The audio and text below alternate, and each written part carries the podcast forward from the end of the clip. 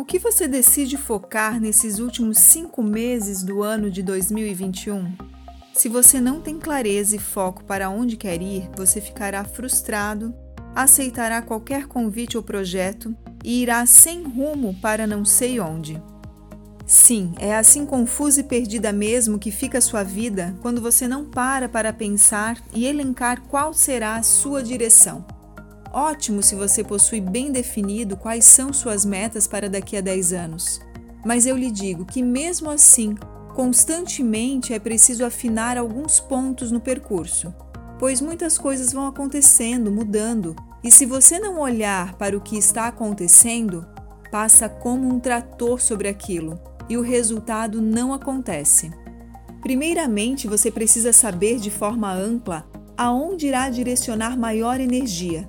Será na sua vida pessoal ou profissional? Somos humanos acima de tudo, eu sei, sempre falo isso por aqui. Então, quando falo em focar na vida pessoal ou profissional, parece contraditório, mas não é. Quer dizer apenas que por determinado período irei escolher em que área darei maior atenção. Se nesse período você decide focar no seu relacionamento ou na sua saúde, não quer dizer que você irá parar de trabalhar, mas seus critérios e suas escolhas estarão direcionados para aquilo que você decide se dedicar mais. Assim, não ficamos reféns de forças externas e conseguimos negociar mais e nos posicionarmos de uma forma assertiva, guiados por aquilo que determinamos.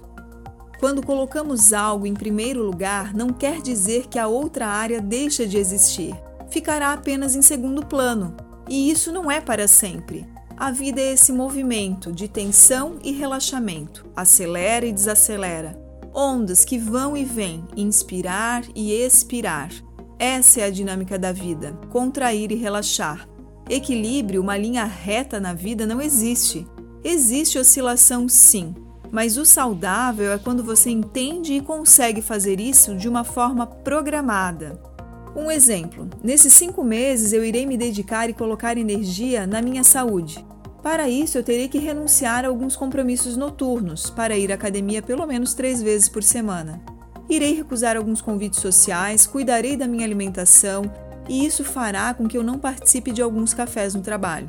Mas entenda, não dá para ficar o tempo todo tensionando, colocando energia, foco numa coisa só, sem fazer pequenas pausas, de uma maneira muito rígida. Nesse sentido, oscilar é saudável.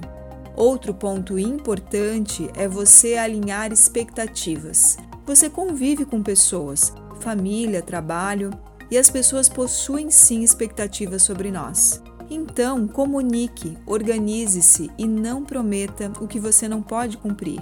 Falo das coisas mais simples, seguindo com o meu exemplo.